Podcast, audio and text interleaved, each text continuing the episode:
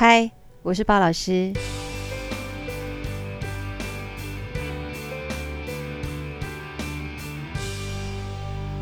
各位，今天的天气呢，晴时多云，偶尔阵雨。你相信吗？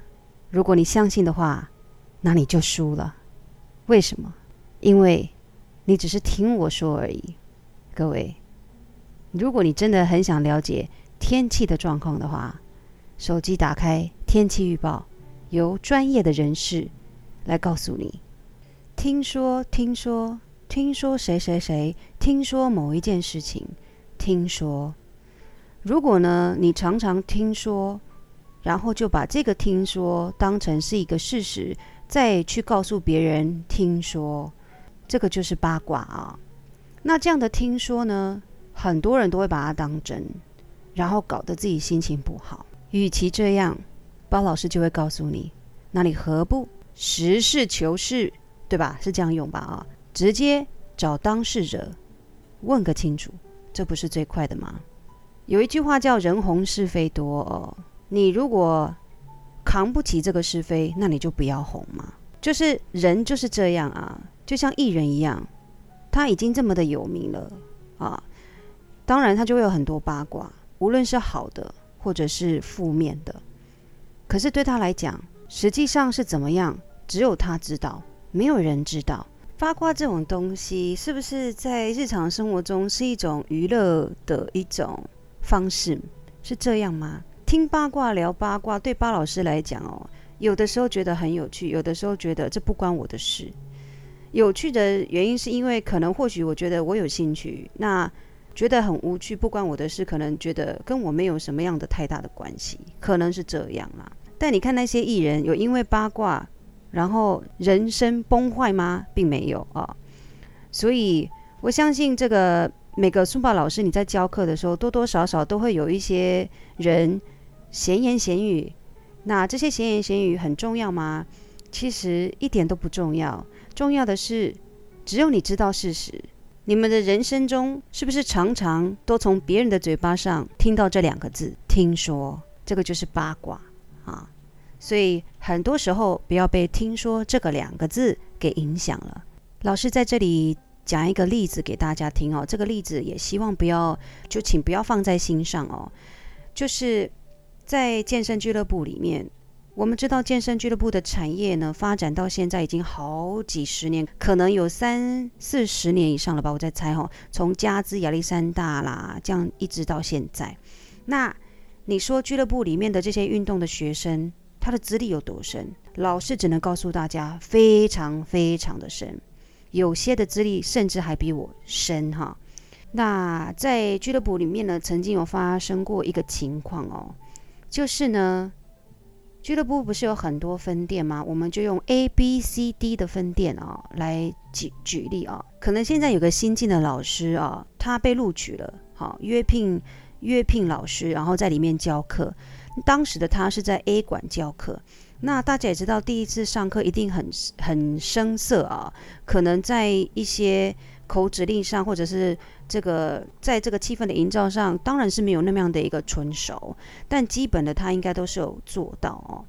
好啦，A 馆上完了，结果在 A 馆上课的学生呢，有些人感受非常的不好，觉得老师的品质很差，可能是他自己觉得哦，他自己觉得。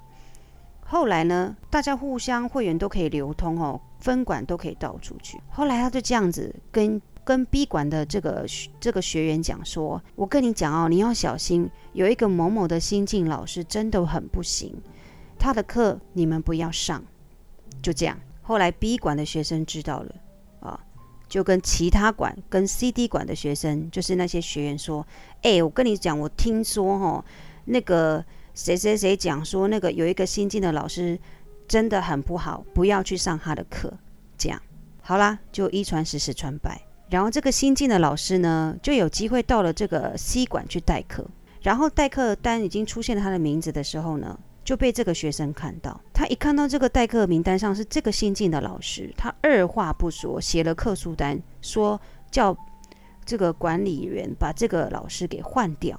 老师知道这件事情，是因为这个管理员是老师的好朋友啊，所以他有收到这样的客诉的时候，他觉得很无奈。那听到巴老师的耳朵里面，我会觉得很不可思议。所谓的不可思议的是说，这个除了 A 馆这个学生之外，B、C、D 馆的学员都还没有，就是真正的亲自去参与到这个新老师的课程，都还没上到这个新老师的课程，他们就直接否定了他，只是一个听说。这个是真的很可惜。怎么说呢？万一这个新进的老师刚好是你的菜呢？刚好是你喜欢上课的风格跟 style 呢？结果你因为被一个 A 馆的学员的一句话，结果你否定了这个新老师。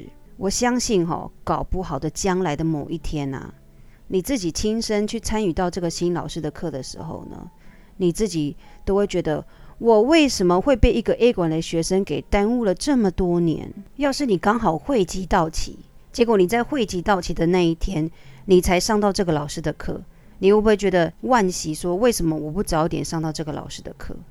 当然了，你当下可能会讲说，我为了这个新老师，我要多加会籍，就没有差了。这个就是为什么我说听说这两个字，不要去太在意哈。要不你就是亲自去怎么样，去去体验，你亲自去找答案，这不是最快的吗？所以各位老师，各位新进的尊宝老师，很多时候啊。不要被因为一件事情啊所影响。当然，每个人的起步起跑点都不同。但是，如果你真的很喜欢这个课程，你一定会想把这个课程越做越好。老师相信你，但这个过程当中，你是不是会是一边做一边学？是不是这样？当然，在早期巴老师第一次踏入这一行的时候呢，我还是一个学生，那个时候并没有老师教我。老师是无师自通一年多哈，就是从去上别的有老师的课程，然后从课程当中去学经验这样子。老师是这样起来的，在那个过程当中，其实遇到了蛮多的挫折跟一种羞辱，但我都告诉自己没有关系，因为我喜欢这个课程。那我又跟自己讲是，我是做中学的，难免都会遇到这些东西哈。老师的学生呢，从一个呃，应该是说从一个。两个、三个到没有人，可是呢，一直到有十个、二十个、三十个之后呢，就表示什么？进步了。所以你也是，当你的当你一开始教书法课的时候，你的学生或许是一两个，可是未来的日子当中，你的人数如果越来越多，就表示你真的有进步了，是不是这样？可是如果在未来当中，你的人数呢是一直往下掉，越来越少，那就表示你可能少了什么东西。好，或者是可能没有进步，这个时候呢，你就要检讨，去找出你上课这个为什么人数会减少的原因是什么。这个是一个学习啊，学来的就是你的。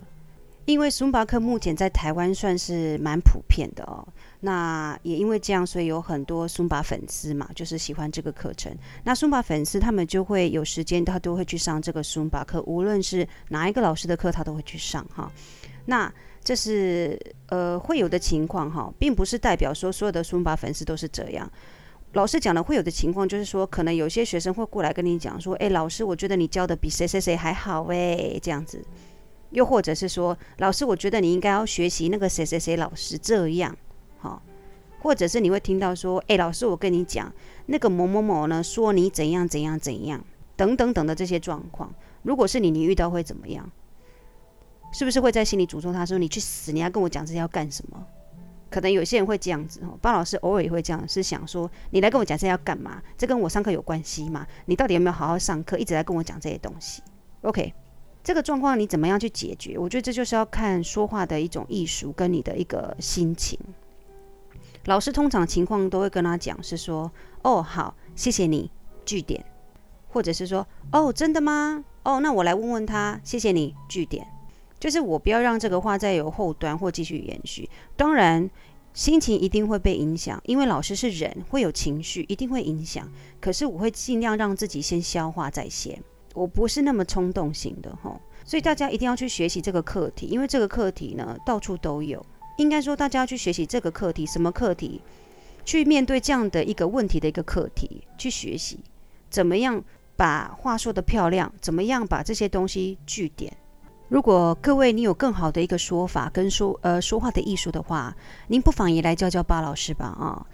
巴老师也想学学这些东西，而且巴老师觉得啊，在未来啊，这个国民教育大纲里头，一定要把这样纳入一个课题里面，就叫说话的艺术，怎么样来面对八卦，怎么样来面对这样的一个非言非语，我觉得这个还蛮重要的哦。人呢，在生活当中呢，一定要不断的成长。就跟年纪一样，哈，你一定要不断的学习。我觉得这是人这一辈子啊一个功课，哈。你这一辈，你你活在这个世界上，不是只是为了赚钱，而是让你学到东西。你学了的东西就可以怎么样？你可以带走。当你有一天躺平了，你学到的这些东西跟技能就会跟着你走，这不是很好吗？因为这是你的东西，物质的东西，外在的东西。